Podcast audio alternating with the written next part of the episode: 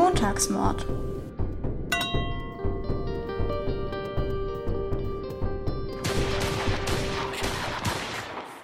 Guess who's back?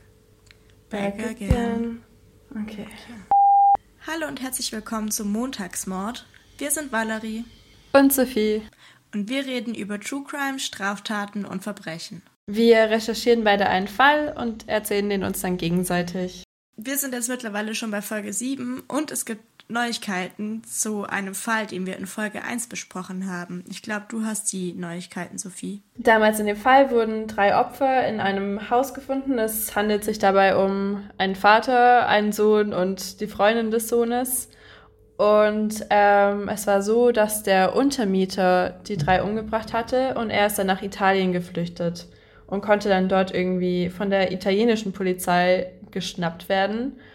Und damals, ich weiß nicht mehr, ob wir gesagt hatten, dass er schon auf dem Weg zurück nach Sch- Deutschland war, Nein, um halt hier vom Haftrichter oder so mhm. hatten wir noch gestellt nicht. zu werden. Okay, weil er war in Italien in Gewahrsam, in Bozen oder so. Und ähm, jetzt ist er auf jeden Fall wieder zurück in Deutschland. Also er wurde neulich ausgeliefert und ja, wurde an der Grenze an Polizei aus Ludwigsburg übergeben und jetzt soll er hier irgendwann ähm, vor Gericht ein, ein äh, Urteil bekommen. Du weißt. Er Ja. soll verurteilt werden. Er soll verurteilt werden, genau. ja. Ja, cool, oder? Mal schauen, was dabei rauskommt. Wir können euch auf jeden Fall auf dem Laufenden halten, wenn wir noch mehr dazu finden. Und dann, Ja. Schön, wenn es immer irgendwelche Fortschritte gibt. ja, schön, wenn die Täter gefasst werden Ja, und Rechenschaft gezogen wird. zur Rechenschaft gezogen werden. Genau. ja, Hast du heute eine Black Story für mich? ich habe eine Black Story für dich. Juhu. Juhu. Ich hoffe, diesmal ähm, ist die leichter für dich. Ich hoffe auch. nicht, so, nicht so wie meine letzte, die war schon echt schwierig. Das tut mir auch leid. Ja, ich habe mich ja letzte Woche gerecht. Ich weiß, das war echt hart. Hier kommt sie, die Black Story Rubrik. Also, auf dem Kärtchen steht als Überschrift, wie man sich bettet. Das Bild äh, ist eigentlich nicht so interessant. Äh, Da sitzt ein Mann und eine Frau, die sitzen beide auf zwei Stühlen und die Stühle stehen praktisch Lehne, also Rücken an Rücken und beide lesen eine Zeitung. Aber das sagt nicht so viel über den Fall aus, kann ich dir jetzt schon mal sagen. Bei einem Ehepaar herrschte während des Urlaubs dicke Luft. The end. Nein. Doch. Okay. Einer hat seinen Ehepartner umgebracht. Nein. Also, beide leben noch. Ja. Haben sie zusammen einen Mord begangen?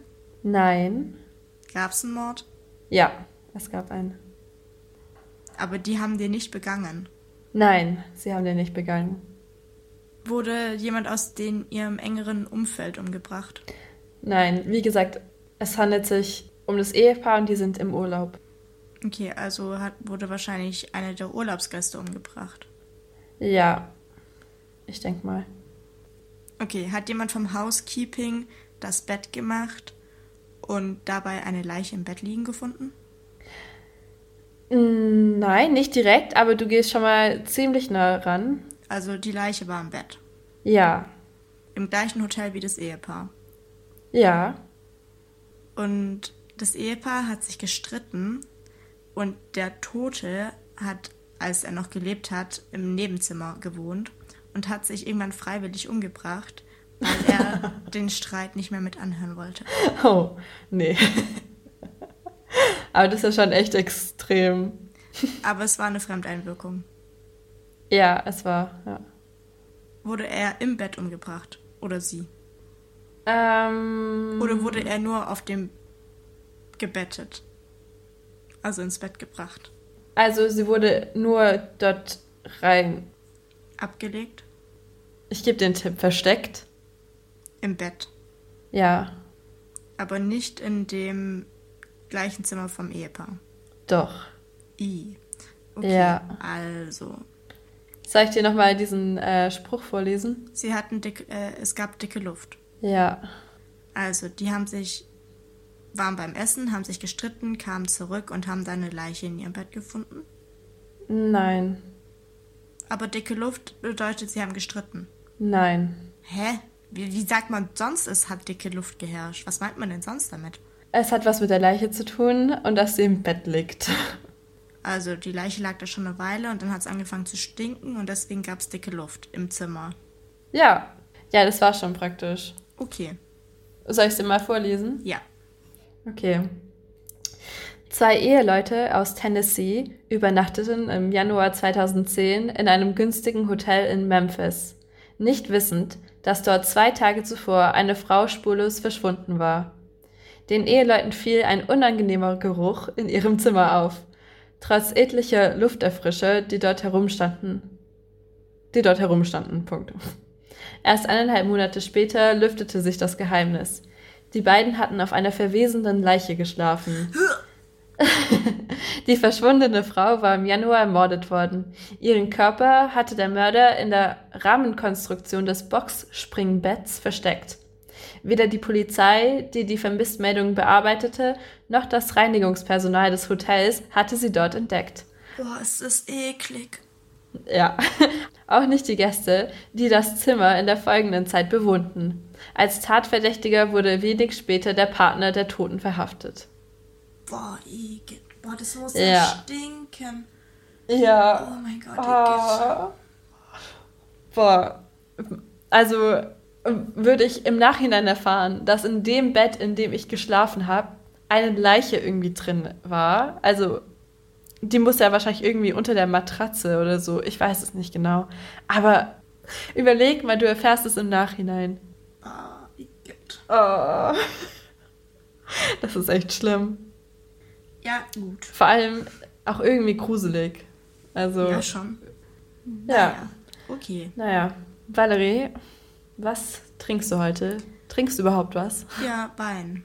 Ich habe mir gerade Nice. noch Wein geholt. Ja, finde ich cool. Es ist ein, ich glaube, den habe ich letzte Woche schon getrunken, falls wir darüber geredet haben. Ich weiß es nicht. Ein Spätburgunder Weißherbst trocken. Ich bin eigentlich nicht so ein trockener Weintrinker. Ich bin ja eher der süße Typ. Aber ja, Ich dachte, trocken ist süß. nein, trocken ist das komplette Gegenteil von süß. Echt? Ja. Oh, okay. Wow. Krass. Ja, also ich, wie gesagt, ich kenne mich nicht mit Wein aus. Falls ihr irgendwelche Weingenießer seid und hier für Wein-Content seid, dann seid ihr leider am falschen Ort, weil ich habe, nein. lieblich, das war das Wort, lieblich.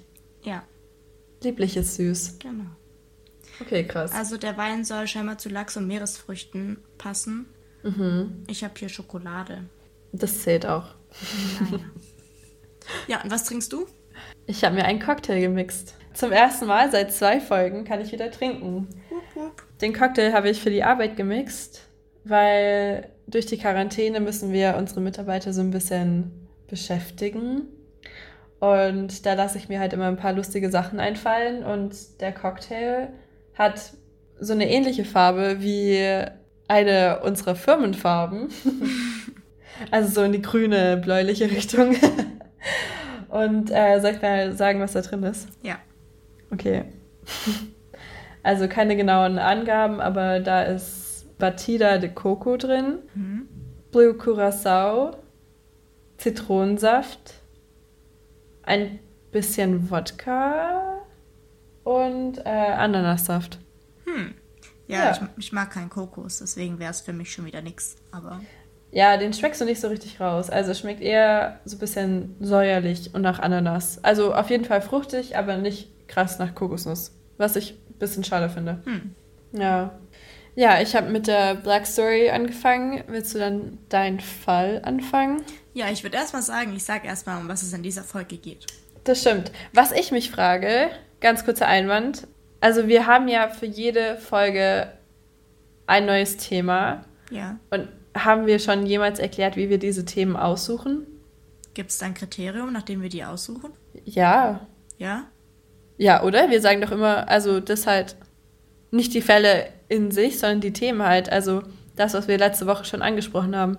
Das ist doch immer so unser, unser System. Oder hab nur ich das gemacht? Also du meinst, wir gucken uns die Folge an, gucken, über was für zufällige Themen wir noch geredet haben und suchen uns dadurch dann ein neues Thema aus. Ja. Ja, tatsächlich. Aber das ist bei uns ja jetzt. Ah, doch. Doch, schon. doch, schon. doch. Deswegen, ich habe mich nur gefragt, ob das schon irgendjemand aufgefallen ist oder ob wir das schon mal irgendwie gesagt haben. Also, wir suchen die nicht Willkürlich. zufällig aus. Ja, sondern da ist ein System hinter dem Ganzen. Genau, also letztes Mal hat ja mein Fall von dem kleinen Joachim gehandelt, der entführt wurde und umgebracht wurde. Und da war unser Thema ja Entführungen. Und dadurch haben wir dann das Thema für die heutige Folge abgeleitet: Kindstötungen. Ja. Genau. Krasses System. Das ist heute das, ja genau, das ist das System und das Thema der heutigen Folge ist Kindstötung.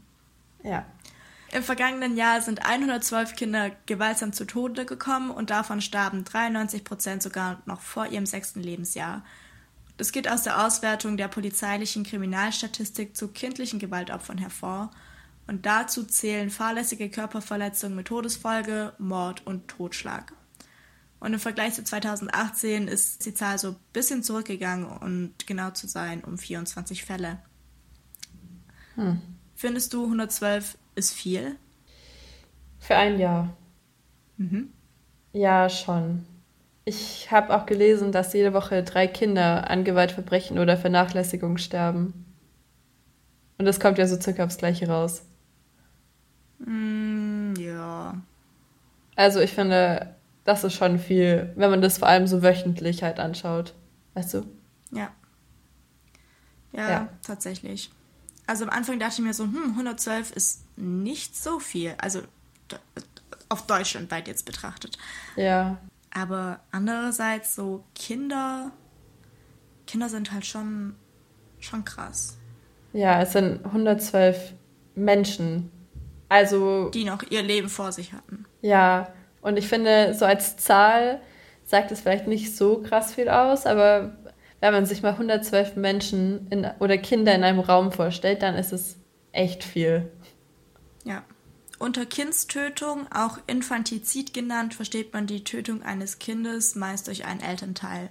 Und die Tötung eines Neugeborenen wird als Neonatizid bezeichnet. Was ist dein Fall? Ist es ein Infantizid oder ein Neonatizid? Infantizid. Okay. Ja.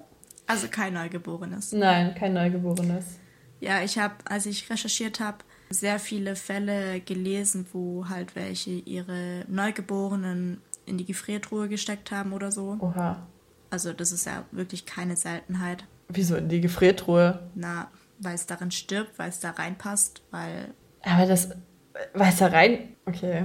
Hä, als ob du das jetzt Was? zum ersten Mal hörst, dass Mütter ihre Kinder in eine Gefriertruhe packen oder diese plötzlichen Nachrichten, ja, da hat jemand in der Gefriertruhe seiner Eltern ein Säugling gefunden oder so. Das ist. Das habe ich doch nie gehört. Was? Das kommt so oft äh, vor. Wann? Wo? Also in Deutschland. Unter anderem, Echt? ja. Das habe ich noch nie gehört, dass Leute ihre Kinder in Gefriertruhen stecken. Hm.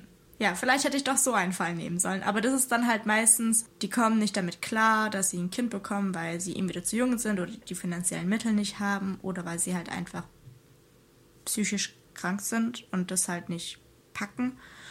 Und deswegen, ja, ja also, es gibt ja auch eine, die hat ihr Kind aus dem Hochhaus geschmissen oder so. Das gibt's ja auch. Aber die meisten tun ja. es dann halt in die Gefriertruhe packen.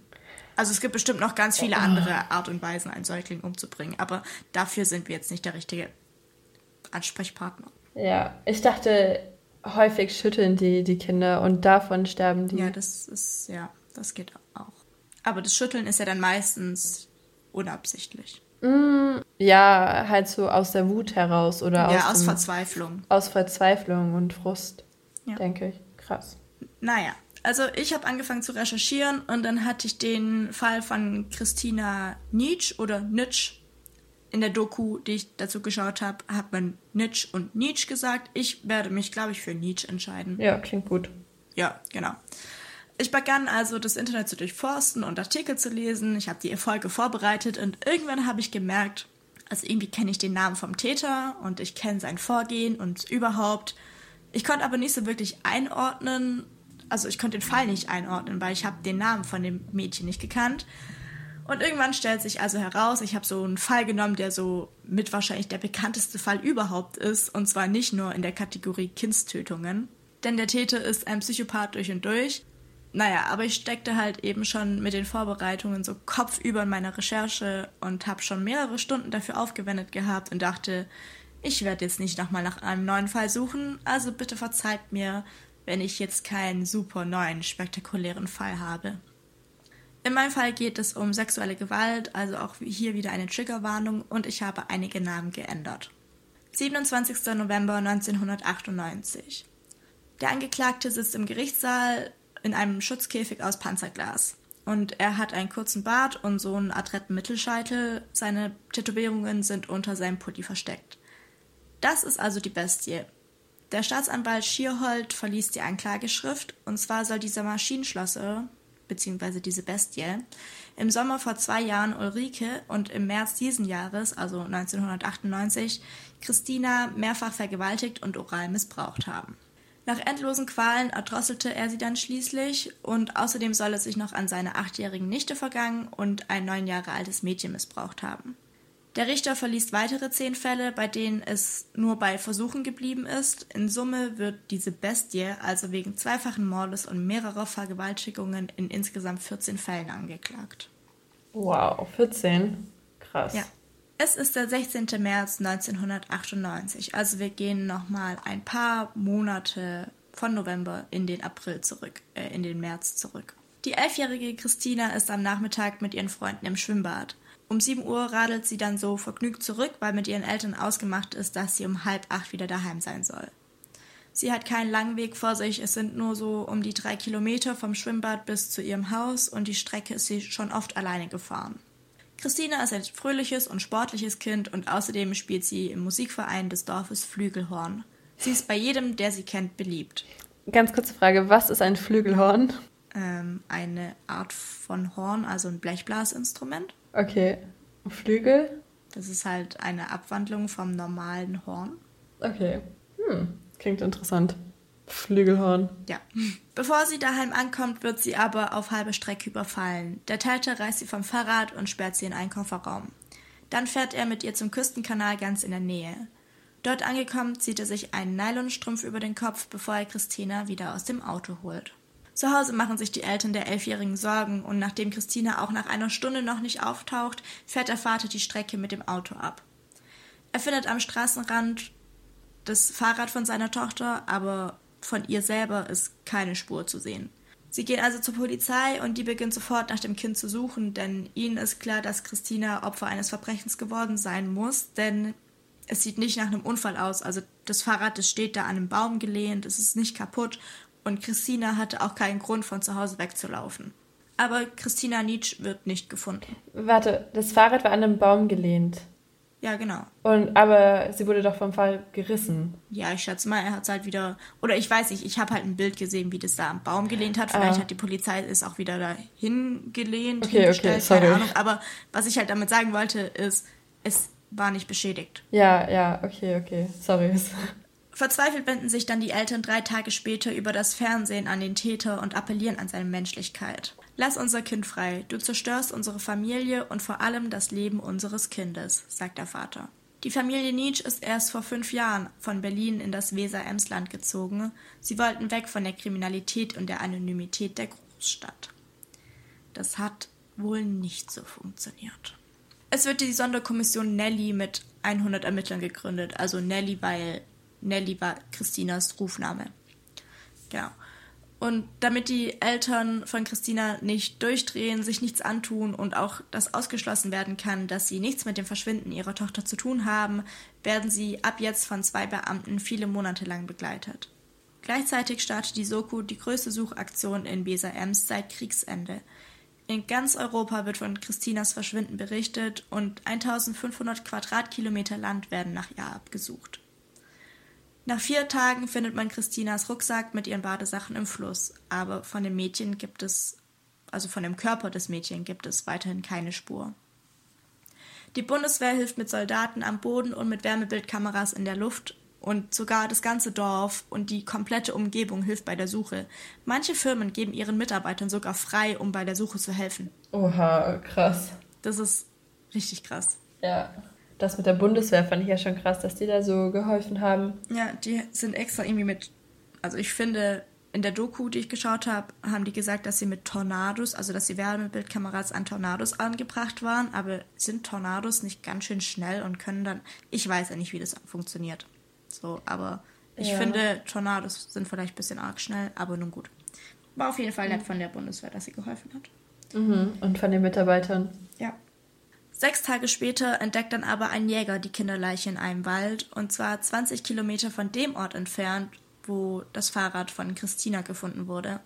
Sie wurde sechsmal vergewaltigt, ihr ganzer Körper ist mit Hämatomen übersät und sie ist gestorben an Erwürgen, wurde danach aber nochmal 17 Mal erstochen. Es wurde auf sie eingestochen. Auf ihr wird auch eine DNA-Spur gefunden und als man sie dann mit der Datenbank abgleicht, gibt es sogar einen Treffer. Vor zwei Jahren wurde die elfjährige Evelyn vom Fahrrad gezerrt, in den Kofferraum gesteckt und später vergewaltigt, aber der Täter lässt sie laufen. Die Eltern von Evelyn bringen die Tat aber erst ganze zehn Tage später zur Anzeige, weil es ihnen peinlich ist. Aber man konnte trotzdem noch auf der Kleidung von Evelyn eine DNA-Spur finden, aber nicht wem diese DNA-Spur gehört. Also damals gab es keinen Treffer. Jetzt, also zwei Jahre später, gibt die DNA einen Hoffnungsschimmer und soll zur Aufklärung des Mordes an Christina und sogar auch dem Missbrauchsfall an Evelyn beitragen, denn beide DNAs stimmen überein. Das ist ein Anhaltspunkt für die Ermittler, aber sie kommen nicht wirklich weiter. Es sind nämlich mittlerweile 5000 Hinweise eingegangen, aber die zu überprüfen dauert einfach ewig weil die Zeit hat man nicht, denn man ist sich sicher, dass es sich hier um einen Serientäter handelt und dass man eben keine Zeit verlieren kann, weil nachher schlägt der Täter zu, während sie nach ihm suchen.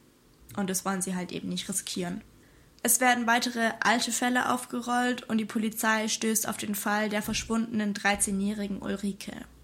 Ulrike verschwand am 11. Juni 1996 spurlos. Es war damals ein heißer Sommertag und für Ulrike ging da ein Traum in Erfüllung, denn sie durfte das erste Mal alleine mit der Ponykutsche ausfahren. Sie fuhr um 15 Uhr los, den Dortmunder Moorweg entlang. Und dort wurde sie noch einmal gesehen, wahrscheinlich von Fußgängern oder so. Aber seitdem gibt es keine Spur mehr von ihr.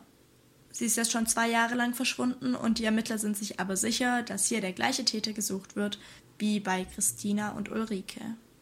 Die Ermittler stehen unter enormem Zeitdruck, weil sie ja den Mörder von Christina so schnell wie möglich finden müssen, bevor er nochmals zuschlägt. Und deswegen entscheidet sich der Gesamteinsatzleiter Hans-Jürgen Thurau für einen für diese Zeit ziemlich krassen Fahndungsschachzug. Am 9. April 1998 ruft die Mordkommission alle Männer zwischen 18 und 30 Jahren, die in der Umgebung Saterland und Kloppenburg wohnt, zu einem Speicheltest auf.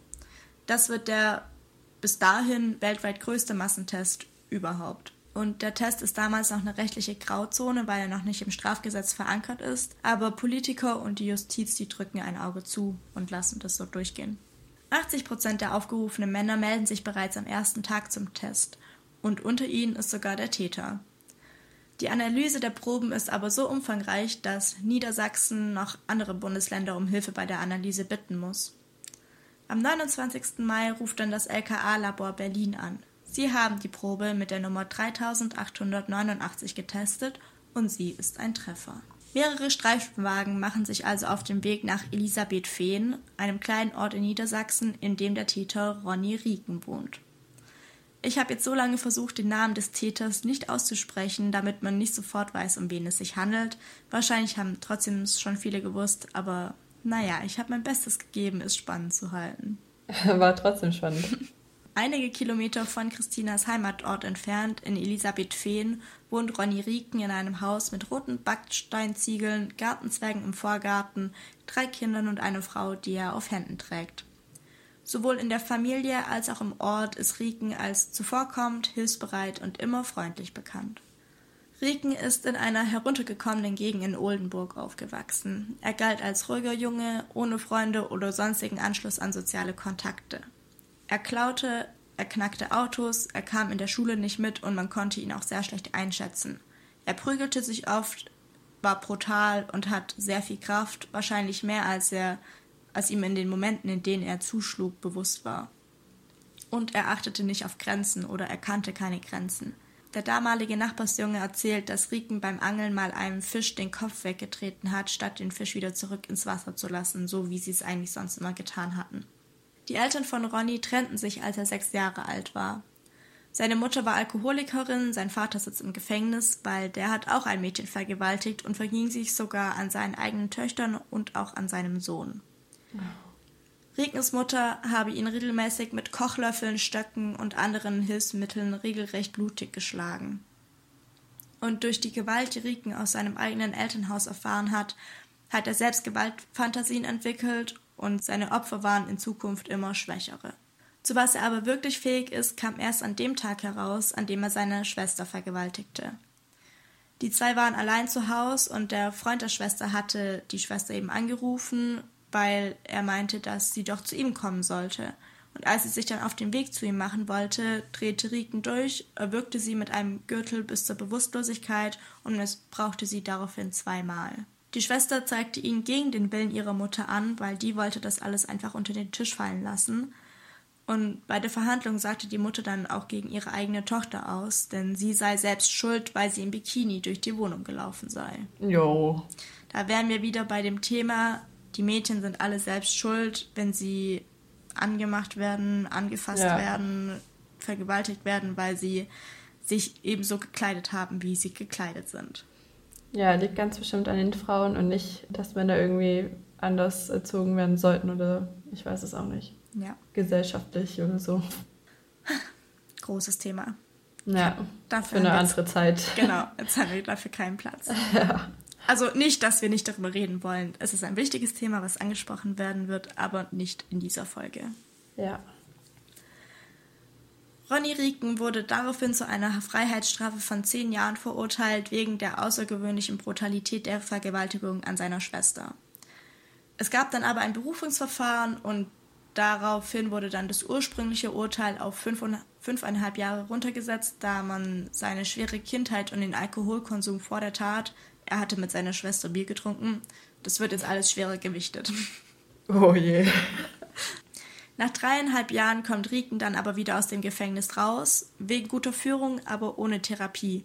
Er hat zwar einen Alkoholentzug gemacht, aber keiner hat versucht, seine Persönlichkeit zu verstehen und nach den Ursachen seiner Straftaten zu suchen. Die sexuelle Problematik wird komplett unterschätzt und Rieken muss lediglich eine DNA abgeben.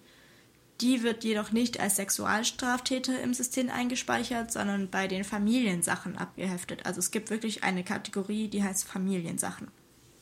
Ah, mit dem Wort Familiensachen? Ja. Okay, nice. Genau. Und wäre er damals schon bei Sexualstraftäter abgespeichert worden, dann wäre er schon viel früher in das Visier der Ermittlungen rund um Christina gefallen. Ja, vielleicht sollte man das in verschiedene Kategorien kategorisieren und nicht nur auf eine festlegen das ist ja jetzt schon 22 Jahre her. Ich denke, dass sie das mittlerweile verknüpft ja. haben und dass sie nicht nur, also dass sie daraus gelernt haben, nicht vielleicht unbedingt aus dem Fall, vielleicht schon, aber also ich glaube, dass es heutzutage Verknüpfungen gibt und dass die Datenbanken, die es jetzt gibt, auch viel umfangreicher sind und dass auch die Technik von heute da viel besser ist als damals halt. Ja, die Prozesse haben sich sicherlich geändert. Na, ich hoffe doch. Ronny hat aus seinem Verbrechen an seiner Schwester gelernt. In Zukunft wird er sich auf kleine Mädchen konzentrieren, die wehren sich nämlich nicht so sehr wie Erwachsene. Er vergewaltigt seine Nichte und kann deren Eltern so sehr einschüchtern, dass die es nicht zu einer Anzeige bringen. Man müsse eben Mädchen von ihm fernhalten. Der Cousin von Riken sagt, dass man sich schon Gedanken gemacht hat, also auch so in der Familie, aber es wurde nie laut ausgesprochen, was Ronny so treibt. Jeder hat sich nur seinen eigenen Teil gedacht. Als die Beamten dann Ronny Rieken am 29. Mai im Garten festnehmen wollen, mäht dieser gerade Rasen. Denn er wollte, dass alles schön aussieht, wenn die Presse und die Polizei vorbeikommt. Weil irgendwie war ihm am Morgen klar, dass die Polizei ihn an diesem Tag abholen wird. Ich weiß nicht, ob das vielleicht schon in der in den Medien kommuniziert wurde mhm. oder so, dass sie einen Treffer haben oder so. Aber er wusste auf jeden Fall Bescheid, wollte, dass alles schön aussieht und hat deswegen Rasen gemäht. Wieso ist er nicht geflüchtet? Das wäre doch irgendwie so der erste Gedanke gewesen und nicht, ich muss jetzt erstmal Rasen mähen. Ähm, das habe ich jetzt noch nicht so wirklich, werde ich nicht extra nochmal in dem Fall aufgreifen, aber das hat tatsächlich was mit seiner Persönlichkeit zu tun. Weil er halt ein Psychopath ist und genau. dass er genau. deswegen halt dieses Ruhige hat, dass er also Psychopathen sind ja auch in den stressigsten Situationen komplett ruhig und lassen sich durch nichts aus der Ruhe bringen. Und ich glaube, es ist halt so, also das macht ja einen Psychopathen aus. Ja, genau. Ich denke, wenn man Mädchen umbringt oder generell Leute tötet, dann muss man auch nicht alle Beweggründe von denen verstehen. Kann man auch gar nicht. Beweggründe, warum sie sich nicht bewegen. Haha. Ja, genau. okay. Riken lässt sich widerstandslos festnehmen und die Vernehmung wird ziemlich schwierig, weil man darf den Verdächtigen eben nicht mit den Ergebnissen von dem DNA-Test konfrontieren, weil er ja eben noch nicht im Strafrecht verankert worden war. Vor dem Richter gibt der Beschuldigte nur zu, was ihm eh schon vorgeworfen wird, und das ist eben der Mord an Christina Nietzsche und der Missbrauch an Evelyn. Ob er auch für den Tod der elfjährigen Ulrike verantwortlich sei, verneint er. Mit den neuen Vernehmungstechniken aus der USA wird ein Persönlichkeitsprofil von Ronny Rieken erstellt, das den Ermittlern möglichst schnell zu erkennen gibt, wann Rieken lügt. Und hier jetzt mal einen kurzen Einwurf zum Thema Lügen. Aus meinem superschlauen Buch von diesem einem Kriminalpsychologen da, da weiß ich jetzt, dass es keine eindeutigen Hinweise darauf gibt, ob die Person, mit der ich mich gerade unterhalte, lügt. Es funktioniert also nicht dieses, oh, er ist mein Blick ausgewichen, als ich ihn gefragt habe, er muss lügen oder ah, hat er gerade sein linker Nasenflügel gebebt? Er lügt. Nein, so funktioniert es nicht, weil vielmehr muss eben die Persönlichkeit analysiert werden, um zu wissen, wie ich den Beschuldigten befragen muss, damit er die Wahrheit sagt, beziehungsweise damit ich selber herausfinden kann, was die Wahrheit ist. Okay. Komisch. Warum? Weil ich meine, Poker, da geht es ja auch darum, dass man irgendwie rausfindet, wann eine Person blufft, mhm. also lügt und man nicht. Und viele haben ja so ein paar Erkennungsmerkmale. Also das ist halt nicht auf jede Person übertragbar, aber manche werden dann irgendwie nervöser und dadurch verraten sie sich dann oder. Ja, also man kann sagen, dass es so drei Bereiche gibt, anhand derer man feststellen kann, ob eine Person lügt. Und es sind einmal die verbalen Äußerungen, also was die Person wirklich sagt, dann die Micro-Expressions, das ist ja. das, was wahrscheinlich beim Pokon zum Einsatz kommt und ja. dann auch die Gestik und die Körpersprache.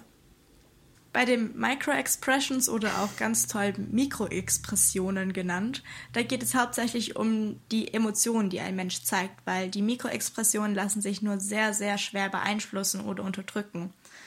Sie sind aber eben auch nur sehr schwer zu erkennen, weil sie sich kaum eine Sekunde lang auf dem Gesicht ablesen lassen können. Deswegen heißen sie ja auch Micro-Expressions. Ähm, vor allen Dingen aber in der Fallarbeit ist die Körpersprache ein wichtiges Mittel, wenn man sich mit dem Lügen beschäftigt, weil wir Menschen können sehr gut unseren Gesichtsausdruck kontrollieren, aber nicht unsere Arme oder Beine. In der Gestik gibt es die sogenannten Illustratoren und die unterstreichen das Gesagte willkürlich. Es geht also so um unbewusste Gesten unserer Hände. Mhm. Und diese Illustratoren sprechen dann eben dafür, dass wir uns wohlfühlen und die Dinge tatsächlich so sind, wie ich sie sage. Und dann sind da noch die Adaptoren, die werden auch unbewusst ausgeführt, aber die versuchen, unsere Emotionen zu regulieren. Also zum Beispiel, wenn ich mir ans Ohrläppchen greife, wenn wir uns beruhigen wollen, das ist ja dann auch beim Pokern wieder so ein ja. Erkennungsmerkmal.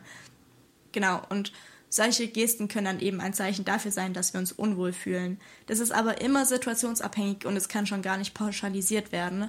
Man muss also erst das Basisverhalten der Person kennen, also wie sie sich verhält, wenn man sich über ein neutrales Thema unterhält, um zu erkennen, wie sich das Verhalten dann im Endeffekt ändert, wenn man auf etwas zu sprechen kommt, was dem Gegenüber unangenehm ist.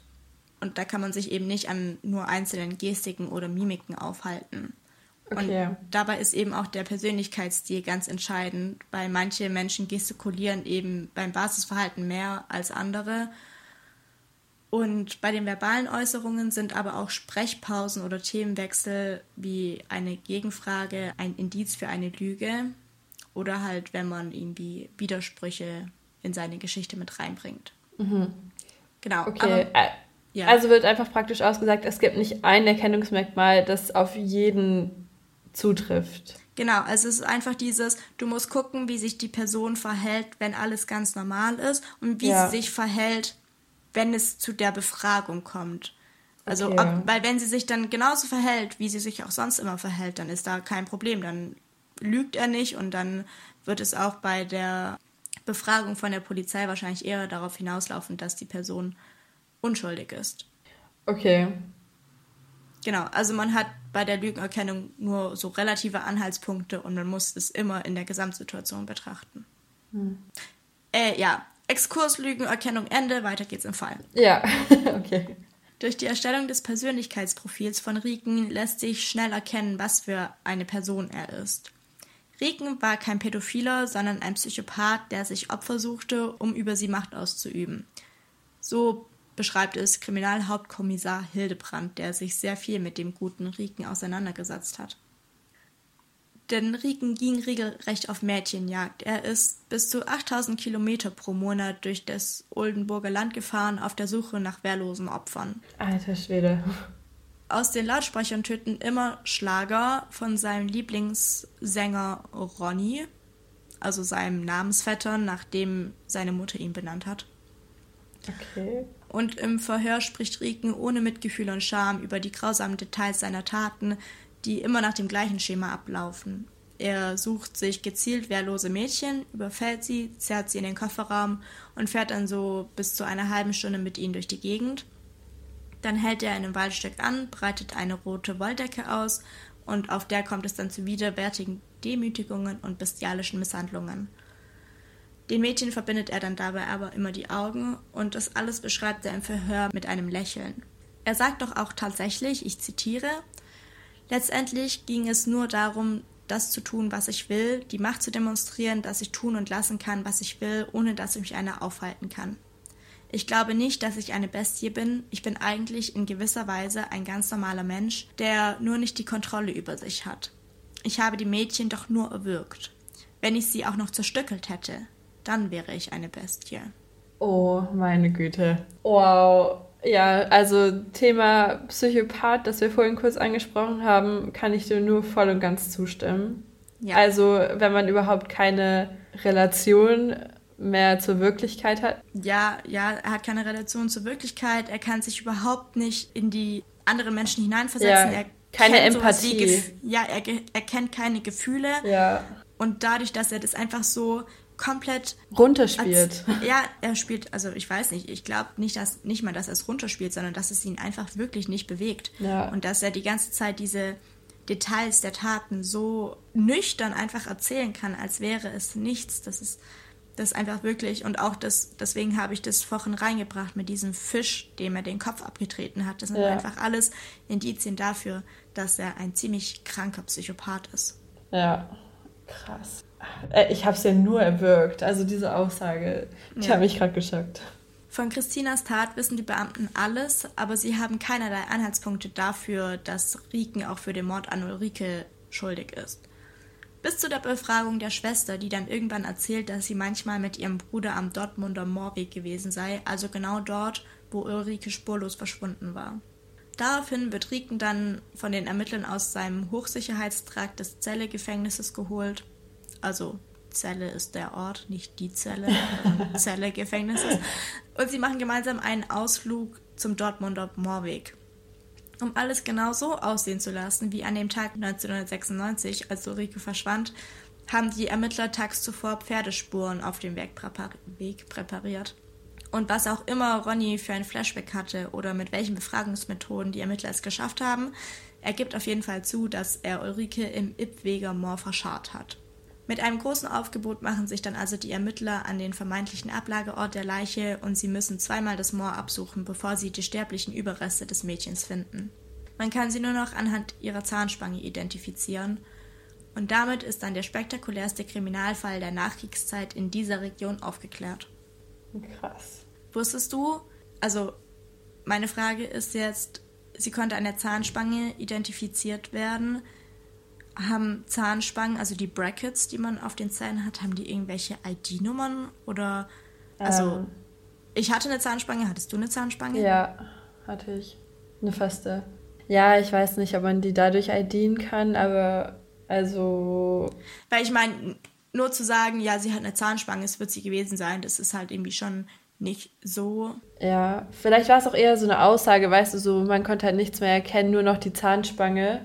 Und tatsächlich hat man dann irgendwie nochmal durch die Zähne halt den Vergleich ziehen können, dass ja. sie es halt ist oder so. Und vielleicht war es ja nur so eine, weißt du, wie ich meine, so eine Aussage? Ja, also oft nimmt man ja auch noch den Zahnabdruck. Also genau. Also vielleicht haben die den Vergle verglichen oder ja. so. Aber ich meine, bei Brustimplantaten zum Beispiel, da gibt es ja. ja. immer eine ID-Nummer oder das so. Das stimmt. Also vielleicht gibt es auch sowas. Also. Ja, und das frage ich mich jetzt halt gerade. Also bei irgendwelchen Gelenken, die man neu eingesetzt bekommt, mhm. sind ja auch Nummern dran. Ja. Ist es bei Zahnspangen auch so? Also ich habe mir meine Zahnspange immer ganz genau angeschaut, weil ich sie gehasst habe. Und ich habe mir immer überlegt, wie kriege ich die runter. Okay. Ich, ja, ich habe halt immer überlegt, so, okay, wenn ich das jetzt hier aufmache, dann kann ich das ganze Ding einfach abmontieren.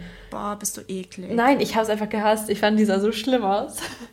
Und rückenblickend, Boah. also sah es auch schlimm aus.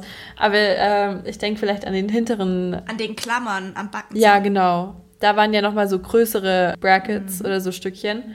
Und da war es dann vielleicht drauf. Kann es sein? Hm. Ja, vielleicht. Vielleicht haben wir Kieferorthopäden oder Zahnärzte oder ja. so, die uns das sagen können, keine Ahnung.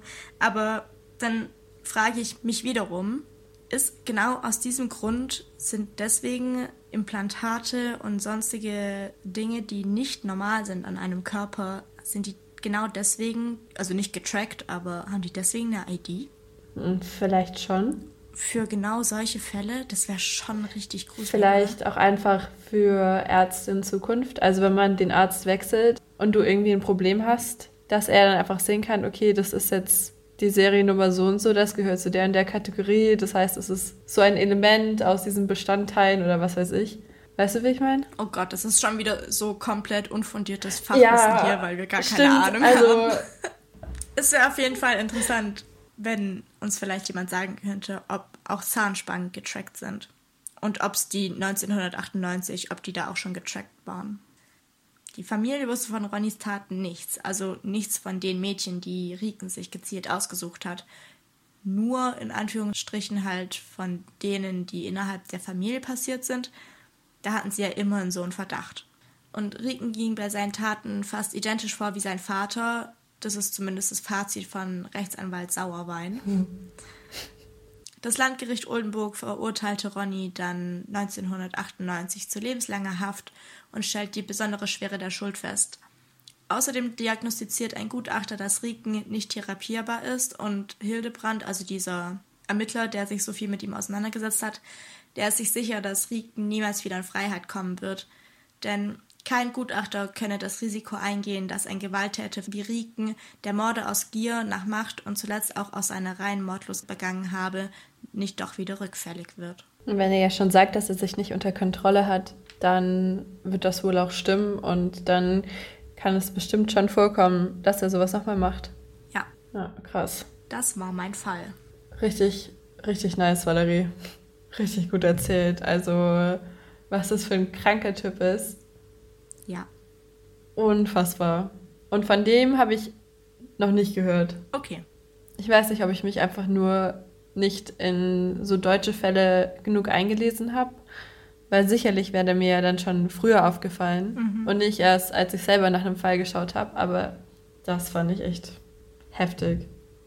Immer wieder interessant auch zu sehen, wie halt tatsächlich da die Psyche der Menschen irgendwie reinspielt oder was die halt noch so für Probleme haben. Ja, was die Persönlichkeit ausgemacht hat, weil die Persönlichkeit wurde ja extrem geprägt eben von seiner Kindheit. Ja, ja, das stimmt. Verrückt. Ja, du bist dran. Okay. Also, mein heutiger Fall handelt von dem Mord an Sabine H. Der kommt direkt aus Stuttgart. Ah, schön, wieder ein Ländefall. Kennst du den? Nee, also bis jetzt noch nicht. Ich weiß nur Sabine H. Sabine H. gibt's viele. Ja, Sabine H. Also der ist so zentral Stuttgart. Das ist echt das kennst du. Ich finde es schön, dass wir immer, dass wir uns so abwechseln, jeder mal wieder in Stuttgart. Ja, ich finde es auch schön. Stuttgart ist einfach schön und finde ich cool, dass wir auch da Mordfälle berichten können. Ja. Auf jeden Fall. In dem Jahr 1985 ist die kleine Sabine neun Jahre alt. Sie lebt mit ihrer Familie in dem westlichen Teil von Stuttgart. Und jetzt für die Stuttgarter unter uns, es handelt sich um die Schwabstraße. Ah ja. Ja, ja, Schwabstraße. Da steige ich immer um, wenn ich zur Arbeit fahre. Der Vater von Sabine war Polizisthauptmann und musste am Mittwoch, den 17. Juli um 19 Uhr zum Dienst. Vor dem Dienst aß er aber noch gemeinsam mit seiner Familie zu Abend. Sabine ging gerne nach dem Abendessen nochmals raus auf die Straße. Und auch an diesem Abend hat sie nach dem Essen ihren Vater gefragt, ob sie ihm noch eine Schachtel Zigaretten besorgen soll. Nochmal, wie alt war sie? Andere Zeiten. Sie war neun. Okay. Aber das hat sie schon öfter gemacht und 1985, das war einfach eine andere Zeit. Scheinbar. Da war es auch okay, dass die Kinder Zigaretten besorgt haben für ihre Eltern. Der Zigarettenautomat war auch circa 50 Meter von der Wohnung entfernt auf dem Rosenbergplatz. Sabine war ein junges, hilfbereites Mädchen und machte das gerne, einfach um ihrem Vater eine kleine Freude zu machen. Ihr Vater sagte ihr, dass er sich darüber freuen würde, also ging sie los. Gegen 18.30 Uhr wurde sie nochmal von zwei Nachbarn gesehen, als sie auf dem Weg zum Rosenbergplatz war. Nach einiger Zeit war Sabine noch nicht nach Hause gekommen und der Vater musste dann zum Dienst, also hatte er auch nicht mehr auf sie gewartet. Für ihn war das normal, weil Sabine hatte damals viele Freunde und manchmal traf sie die abends auch noch und er dachte sich, ja, vielleicht hat sie sich einfach ein bisschen verquatscht, vielleicht hat sie halt auf dem Weg die Freunde getroffen und war einfach noch mit denen ein bisschen draußen. Also hat er sich keine Sorgen gemacht und ist los zur Polizeiwache gefahren. Aber irgendwann, so gegen 8 Uhr, rief die Mutter den Vater auf der Dienststelle an und sagte, dass Sabine immer noch nicht zu Hause ist. Die Eltern fanden das beide etwas merkwürdig, weil Sabine ist eigentlich ganz verantwortungsvoll gewesen und sonst hat sie auch immer Bescheid gegeben, wenn sie noch mit Freunden unterwegs war. Also waren die Eltern schon ein bisschen beunruhigt. Gegen halb neun war Sabine immer noch nicht daheim, also beschloss sich der Vater aufzumachen und nach ihr zu suchen. Er war ja auch Polizist und deswegen wusste er auch, wie wichtig es ist, da direkt vorzugehen. Er war zwar noch im Dienst, aber die Suche war ihm einfach wichtiger. Und daran merkt man auch schon mal, dass ihm die Sache schon etwas verdächtig war und er hat sich halt Sorgen gemacht. Er suchte für mehrere Stunden und fand nichts. Und schließlich hat er sich noch ein paar Kollegen geschnappt, die ihm bei der Suche helfen sollten und sie suchten zusammen die ganze Nacht. Aber leider fanden sie nichts und niemanden. Am nächsten Tag wurde die Suche dann ausgeweitet über Stuttgart weil da war man sicher sicher, dass was passiert sein musste. Sabine war nachts nicht nach Hause gekommen. Und über 600 Polizisten machten sich auf die Suche nach der kleinen Sabine, aber leider wurden auch sie nicht fündig. Sie durchsuchten alles. Häuser, Gaststätten, Kneipen und sie befragten, wen sie nur konnten. Am 19. Juli kam ein sehr wichtiger Hinweis bei der Polizei ein. Es ist ca. 17.45 Uhr am 17. Juli. Die kleine neunjährige Christine ist auf dem Weg nach Hause. Sie stoppt auf dem Weg und kauft sich in einer Bäckerei, welche auch im Stuttgarter Westen liegt, ein Mandelhörnchen. Lecker. Mm. Aus der Bäckerei draußen wird sie an einer Straßenkreuzung von einem Mann angesprochen. Er packt sie leicht am Arm und sagt, dass er der Kinderarzt Dr. Braun ist und zum Westbahnhof muss. Und an dieser Stelle will ich einen kurzen Dialog vorstellen. Den habe ich aus Aktenzeichen XY von dem Fall und es ist der Dialog zwischen dem Mann und Christine. Ready? Ja. Hey du, äh, warte mal. Ja, was ist denn? Ich bin der Dr. Braun. Kannst du mir den Weg zum Wäschbarhof zeigen? Nein, ich muss heim. Meine Mama schimpft sonst. Dauert bloß zehn Minuten. Ich habe Auto dabei. Ich muss Medikamente auf den Barhof bringen ich gebe dir 10 Mark, wenn du mir hilfst. Und das war der Dialog zwischen Christine und dem Mann. Applaus und Autogramme später. Das war eins zu eins so im Aktenzeichen XY in dem Fall. Und ich fand es so genial, weil dieser schwäbische Dialekt so nice nachgemacht wurde. Also ich habe es jetzt gerade nicht halb so gut rübergebracht wie da, aber wenn es euch interessiert, dann schaut euch diese alte Aktenzeichen XY-Folge an, weil das war echt, das war genial dieses kleine Mädchen, die Christine dort spielt, die hat es auch so schön vorge... Also, muah, wunderschön. Auf jeden Fall. Daraufhin riss sich Christine los und rannte nach Hause. Der Witz an der ganzen Sache ist nämlich, dass sie den Kinderarzt Dr. Braun kannte und sie wusste, dass der Mann, der sie angesprochen hatte, es nicht war. Oh, dumm. Ja. Dr. Braun war nämlich einfach ein Kinderarzt dort für die Umgebung und die meisten Kinder kannten ihn halt und deswegen, naja. Daheim hat sie das direkt ihrer Mutter erzählt. Die Mutter dachte sich erst dabei nichts. Ihr kam das nicht merkwürdig vor, also hat sie auch nichts deswegen gemacht. Also sie hat nicht die Polizei kontaktiert oder irgendwas. Wie kann einem das nicht komisch vorkommen, wenn das eigene Kind am Arm gepackt wird und dann gebeten wird, ins Auto zu steigen, weil ein mhm. Mensch, der sich als Arzt ausgibt, der keiner ist, zum Bahnhof muss? Ja, also mit dem Auto. Das. Ich denke, damals hat man einfach den Kindern nicht so geglaubt. Sie war ja auch erst neun und die Mutter dachte sich sicherlich, ja, da, das wird sie irgendwie erfunden haben oder irgendwie dramatisiert. So schlimm war es bestimmt gar nicht. Aber aus welchem weißt Grund du? sollte sie das tun? Ich meine, es ist ein Kind, die hat. Naja, ja, egal. Ja, ja, ich weiß auch nicht. Also ich denke, sie hat sich dabei einfach nichts gedacht, weil Kinder halt manchmal auch lügen und so Sachen erfinden. Ja, Genau, also die Mutter hat sich dabei nichts gedacht und hat dann auch nichts deswegen gemacht. Zu dem Zeitpunkt war ja auch noch nicht bekannt, dass Sabine gefehlt hat. Und erst am nächsten Tag, als das halt bekannt wurde, ist die Mutter von Christine zur Polizei gegangen und hat dort wiedergegeben, was ihre Tochter ihr am Tag davor gesagt hatte. Ein anderer wichtiger Hinweis von Christine ist, dass sie aussagen konnte, dass der Mann einen VW-Bus hatte. Das war das Auto, in welches er Christine hineinlocken wollte. Einige Tage später kam noch ein wichtiger Hinweis. Und ich glaube, Valerie, da wirst du dich auch gleich wieder aufregen.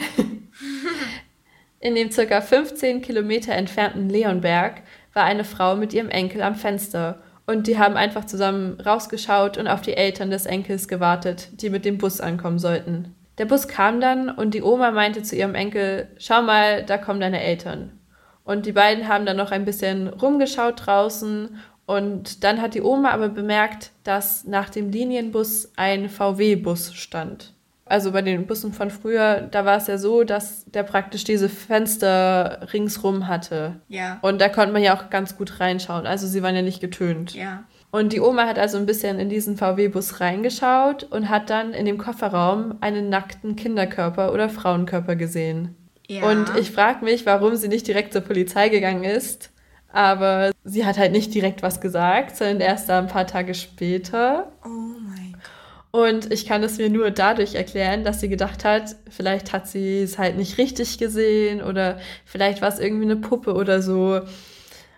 Aber bei solchen Sachen sollte man schon lieber zur Polizei gehen und was melden. Und wenn man halt falsch liegt, dann entschuldigt man sich halt im Nachhinein. Ist ja nicht so schlimm.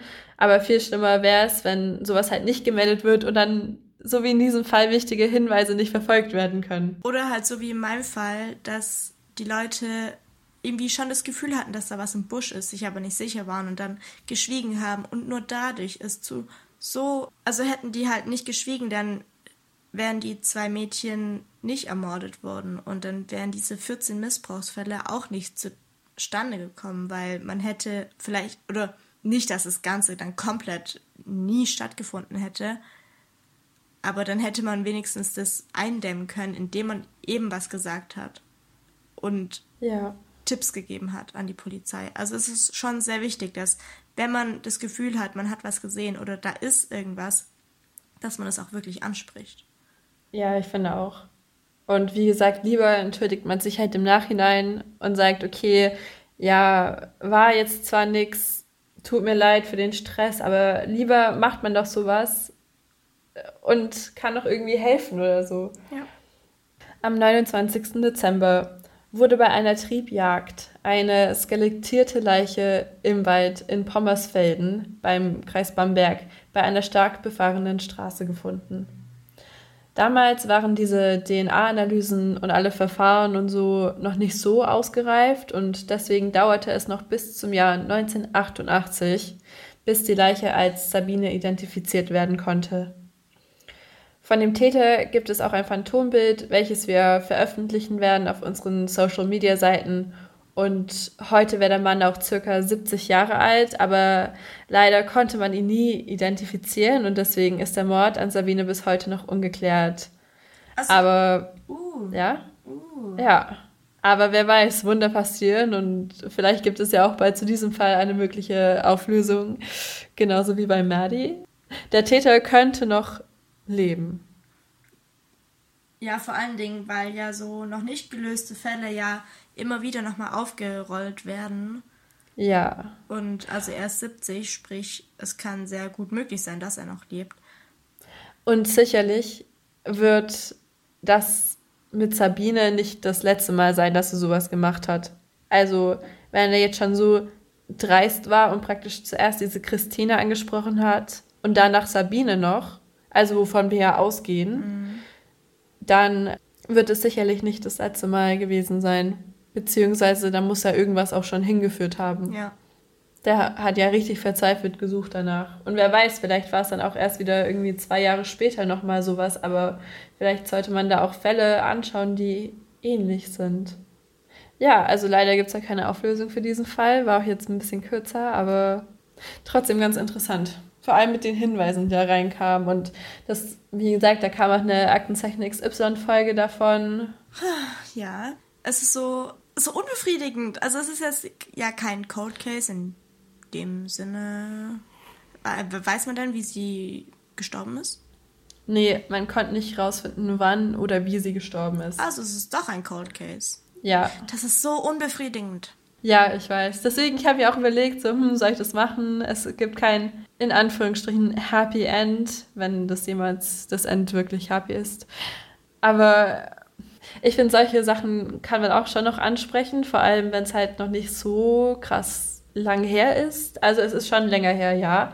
Aber vielleicht gibt es ja tatsächlich noch irgendwelche Leute, die irgendwie was gesehen haben oder andere Frauen, die damals auch um den Dreh waren, also auch so neun oder so, oder halt auch in den Folgejahren, die von irgendwelchen Männern angesprochen wurden, vor allem im Kreis Stuttgart.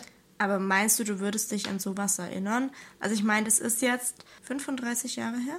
Ich denke, da erinnerst du dich schon dran. Ja. Wenn vor allem in dem Alter, wenn du mal so angesprochen wurdest, so komisch, weißt du? Und vielleicht, vielleicht hast du dir einfach immer gesagt, ja komm, das ist nichts. Und dann, wenn du aber solche Geschichten hörst, dann kommen wieder die Erinnerungen hoch. Denkst du nicht? Also ich weiß nicht. Vielleicht ist bei mir jetzt auch einfach gerade so, dass ich sagen kann, Wahrscheinlich wurde ich nie angesprochen, weil ich kann mich. Nee. Nee, mir, wird, nee, mir ist sowas noch nie passiert. Ja, ich glaube, ich wurde auch noch nie angesprochen. Tja, ob das an unserem Äußeren liegt? ja, okay, als Neunjährige. nee, ich wurde auch noch nie angesprochen. Und ich war aber auch immer so ein bisschen vorsichtig als Kind. Halt durch all die Aktenzeichen XY und Tatorts, die ich geschaut habe, hatte ich schon so ein bisschen Angst. Deswegen habe ich sowas erst gar nicht angeschaut ja, es lief halt einfach bei uns. Also, wie gesagt, meine Oma, mein Opa, alle sind True Crime Fans und ich hatte eigentlich gar keine andere Wahl, als auch True Crime Fan zu werden. Nee, das Einzige, was mir mal als Kind passiert ist, war auch mit meiner Mutter, meiner Oma und meinem Opa. Ich habe eine Zeit lang in Abu Dhabi gelebt mit meiner Mutter. Drei Jahre oder so. Wo zum Henker hast du noch nicht gelebt? nee, wirklich. Ich habe sonst nur in Deutschland und in Abu Dhabi gelebt. Also sonst nirgends. Okay. Auf jeden Fall haben wir dort drei Jahre lang gelebt. Und als Kind hatte ich sehr blonde Haare und die waren richtig krass gelockt und ich hatte blaue Augen. Und das ist halt irgendwie begehrt dort. Und einmal war ich anscheinend im Kinderwagen mit meiner Mutter und mit meiner Oma unterwegs. Und dann kamen da so ein paar Männer auf uns zu und haben irgendwie gemeint, ja, ähm, wie viele Kamele, wie viele Kamele. Nein, niemals. Doch, das erzählt mir meine Mutter bis heute noch. Als ob die dich gegen Kamele haben eintauschen wollen. Doch, anscheinend, weil ich Glück bringe. Also weil halt Kinder mit... die anscheinend hat, bringt es halt wirklich Glück, so ein Kind zu haben mit heller Haut und mit hellen Haaren. Und damals wollte mich auch die ganze Zeit jeder halt küssen, so Küsse auf die Stirn, was weiß ich, weil es anscheinend Glück bringen sollte. Und die haben dann halt gefragt, wie viele Kamele meine Mutter will für mich. Und meine Mutter so, was, nein, keine Kamele. und anscheinend, also das erzählt meine Mutter, hat sie halt einen Moment nicht aufgepasst und die hatten sich dann den Kinderwagen irgendwie geschnappt und wollten damit so ein bisschen wegfahren. Und das Wie hat meine bitte? Mutter dann aber gemerkt und ist hinterher, Ja. Das wird mir bis heute noch erzählt. Ja, und hat sie da irgendwie Anzeige erstattet? Nein. Also ich glaube, du bist da als Frau in so einem Land und ich weiß nicht, ob das. Aber sie wollten ein Kind klauen und sie wollten Menschenhandel mit Kamelen, also ein Tauschgeschäft betreiben. Stimmt. Tausche Baby gegen Kamele. So habe ich das noch gar nicht gesehen. Das ist Menschenhandel. Ja. Es war so das Jahr 2000 oder 2001 um den Dreh rum. Hm. Und das ist die Geschichte, wie ich mal fast gegen Kamele ausgetauscht wurde. ja, aber das ist auch so die krasseste Geschichte, die ich irgendwie habe von mir. Ich habe keinerlei in diese Richtung irgendwas zu erzählen. Naja, außer dass sein Vater dich halt sonst immer mit Clownsmasken und so erschreckt. Ja, aber das ist ja jetzt irgendwie nichts. Ja. Ja, schon. Ich wurde nicht entführt. Hm, Gott sei ja. Dank. Gott bewahre, ich möchte nicht entführt werden. Hm, Knock on wood. Ich wurde auch noch nicht entführt. Also auch ohne noch. Wir werden ich wurde nicht entführt. Ich bin nicht. Ja. Ich, ich werde auch nicht. Ich bin okay. gestern Abend nach Hause gelaufen. Ah, ja. Und oh. an einem sehr berühmten Platz, wo sich Menschen in Stuttgart treffen, um zu trinken, bei mir in der Nähe. Ich stand an der Ampel und ich habe nur so aus den Augenwinkeln gesehen, wie einer ein Fahrrad auf den Boden schmeißt und darauf rumgetreten ist und darauf rumgesprungen ist und es so dermaßen kaputt machen wollte. Und dann kam ein anderer und hat den so geschubst und dann höre ich schon so, uh, uh. Und alle gehen dahin und drehen sich um. Und dann ist es einfach in der. Ich weiß nicht, ob es eine Massenschlägerei geworden ist, aber da haben wirklich, das sind so 20 oh, Typen aufeinander los. Und es war so krass, ich bin ganz schnell weggelaufen. Ich hatte, weißt du, oh, ich, ich war nicht mal annähernd in der Boah. Nähe oder so. Ich war so bestimmt waren das 50 Meter von mir weg oder so. Aber ich hatte in dem Moment so Angst, ja. dass ich ganz, ganz schnell nach Hause bin, in meine Wohnung gerannt bin und die Türe zugeschlossen habe. Ja. Ja, wer weiß, später wirst du da noch irgendwie mit hineingezogen oder so. Oder wenn die Leute eh schon so ein bisschen oder, Gewalt ja, ausüben, dann, dann. Sind die eh wahrscheinlich alle ein bisschen angetrunken gewesen und die Stimmung ist so ein bisschen aufgeladen und dann. Ja, nee, da, ja. da wollte ich nicht dabei sein. Ja, das ist so meine krasse Uff. Geschichte, die ich gerade zu erzählen habe. Aber so lustig, dass du das gerade erzählst, weil ich habe gestern also auch fast eine Schlägerei gesehen. Wir haben hier so einen Balkon und davon kannst du auf die Straße schauen. Und das ist halt nur so eine kleine, so eine kleine Seitenstraße, die halt zu ein paar Häusern führt. Und gestern saßen wir dann halt, äh, also ich mit meinem Freund und dem Mitbewohner von meinem Freund, wir saßen dann noch kurz auf dem Balkon draußen und wir hören auch auf einmal so ein paar Männer schreien. Und halt so nach dem Motto so, ja, wieso parkst du da so eng und da kommt doch keiner rum und dann der andere so, ja, ist doch nicht mein Problem, wenn du nicht Auto fahren kannst. Und so ging das so ein bisschen hin und her. Dann haben wir in die Straße einen Postboten, also so einen Lieferwagen fahren sehen und der hatte halt die Fenster unten und ist da halt so entlang gefahren und dann hören wir noch von hinten diesen anderen Autofahrer, also von den haben wir noch nicht gesehen, der stand irgendwo am Anfang der Straße. Dieser Autofahrer hat dann dem Lieferwagen noch du scheiß Bauer hinterhergerufen. Immer die Bauern. Und dann hat der Lieferwagen angehalten. Die sind ausgestiegen und sind so zu dem Tippen hin und haben dann gemeint, ja, wie hast du mich gerade genannt? Wie hast du mich gerade genannt? Und dann ist es halt voll eskaliert. Und der eine vom Lieferwagen hat den Typen dann halt geschuckt und also diesen Autofahrer. Und der Autofahrer ist dann halt auch so ein bisschen nach hinten gegen so ein Auto ge gefallen, mehr oder weniger. Und hat dann halt direkt das Handy rausgeholt, hat dann äh, das Nummernschild abfotografiert, hat halt die Leute auch so ein bisschen gefilmt und hat dann die Polizei gerufen. Und wir haben das halt alles gehört. Das war direkt unter unserem Balkon. Und der hat dann halt auch direkt gemeint, so, ja, hallo, ähm, ich möchte eine Anzeige erstatten gegen die Firma so und so, gegen äh, so zwei Mitarbeiter und, Alter. Hm. Ja, richtig crazy. Und dann kamen halt die Mitarbeiter auf den Typen zu und die haben dann halt gemeint so, hey, sorry, wir wollen jetzt hier keinen Stress und so. und es war halt schon zu spät. Aber ja, hm. richtig krasse Sachen, die man mal so beobachten kann vom Balkon aus. Ja, ich habe gerade gegoogelt, ob man was zu der Schlägerei findet, aber scheinbar hat sich nice. das wieder aufgelöst gehabt oder so, weil es gibt nichts. Es gibt nur Polizeieinsatz anlässlich mehrerer Demonstrationen in Stuttgart, mhm. Unbekannte zerkratzt Autos, E-Scooter, Lenker gestürzt und schwer verletzt. Oh. äh, mit Schusswaffe bedroht, Zeugen gesucht und Exhibitionist festgenommen. Das ist alles. Exhibitionist? Ja. In Stuttgart? Oha. Du weißt, was ein Exhibitionist ist? Ja, ich weiß, aber ich frage mich wo. Am Erwin-Schöttler-Platz an der U-Bahn-Haltestelle. Gestern um 0.50 Uhr. Nein. Doch. Oha. Wieso schockiert mich das gerade so? Das weiß ich ich dachte nicht, nicht, dass es sowas in Stuttgart gibt. Hä? Natürlich. Also, ich kann mir sehr wohl vorstellen, wie viele Leute sich hier entblößen vor anderen. Denkst du? Ja. Also, das schockiert mich jetzt so gar nicht in Stuttgart. Okay. Hm, vielleicht hätte ich einfach ein besseres Bild von Stuttgart. Der Sittenstrolch wollte daraufhin in eine einfahrende S-Bahn einsteigen, in die Stadtbahn, konnte aber von der Frau festgehalten werden. I, dass sie ihn anfasst. Äh, naja. Ja, das hätte ich vielleicht auch nicht gemacht. Äh, okay, ja, aber die ganzen Besoffenen, doch, das kann ich mir schon sehr gut vorstellen.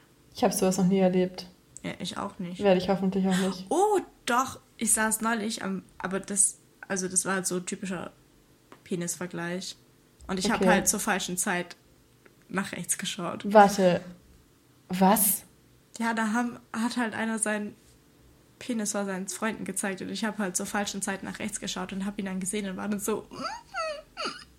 Wo war das? Auch an der S-Bahn-Haltestelle? Nee, am Feuersee saß ich da an der Treppe. Mit meiner Mitbewohnerin. Ah, Alter, also die Leute kommen auf die komischsten Ideen. Der war ganz schön super besoffen. Okay. Ja. Kann man schon mal machen. Also, weiß nicht, es war jetzt nicht der tollste Anblick und das hätte ich mir, wollte ich eigentlich nicht sehen. Aber nun. Ja. Wow.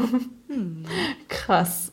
Okay, ja, dann hoffe ich, dass du auch nicht nochmal sowas sehen musst an der S-Bahn oder an, an den Feuerseetreppen. Mhm. Krass, okay. Oh, schade. Schade was? Schade für Stuttgart. Achso, ja. Ja, ich weiß auch nicht. Dann war es das mit der Folge, oder?